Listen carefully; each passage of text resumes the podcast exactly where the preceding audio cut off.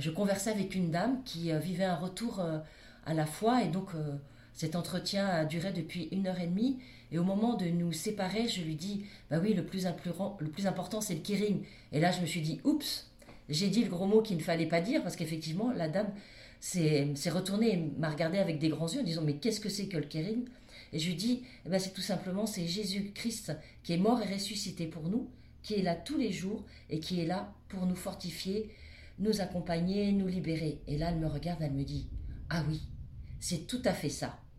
Voilà, et donc c'est cela surtout que nous devons annoncer avec notre cœur, notre écoute et notre attention aux autres.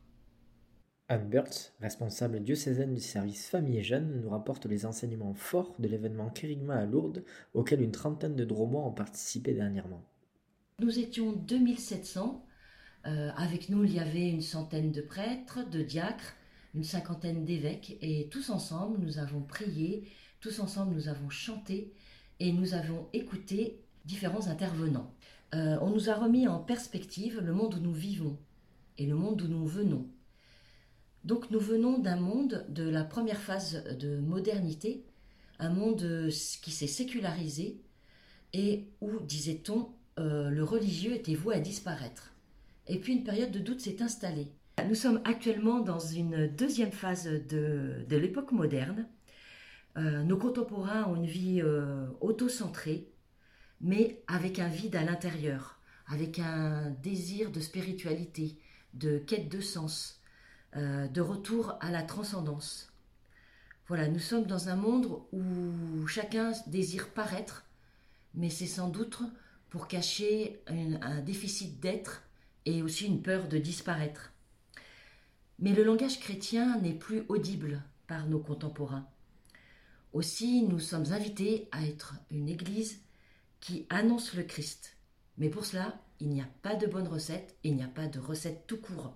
Euh, cette annonce de Jésus-Christ ressuscité, qui est là pour nous, euh, est à faire dans la joie. Mais pour cela, nous devons aussi dépasser le simple slogan, mais à vivre de Jésus-Christ ressuscité. Donc on nous a invités à soigner notre intériorité, à, soigner notre dialogue intérieur avec Jésus pour qu'il soit présent dans notre cœur. Et c'est avec cela que nous pouvons euh, annoncer et vivre de l'Évangile. Et surtout à ne jamais nous habituer à la parole du Christ. Être missionnaire demande beaucoup d'amour et d'humour. Et demande à ne pas vouloir mettre la main sur l'autre, à rester humble. Jésus a envoyé 72 disciples on peut se poser la question de quel était leur niveau de théologie euh, et leur niveau de com. Voilà, eh bien, ils sont partis comme ça parce qu'ils étaient persuadés que Jésus les avait précédés. Et nous aussi, dans notre monde moderne, Jésus nous a précédés.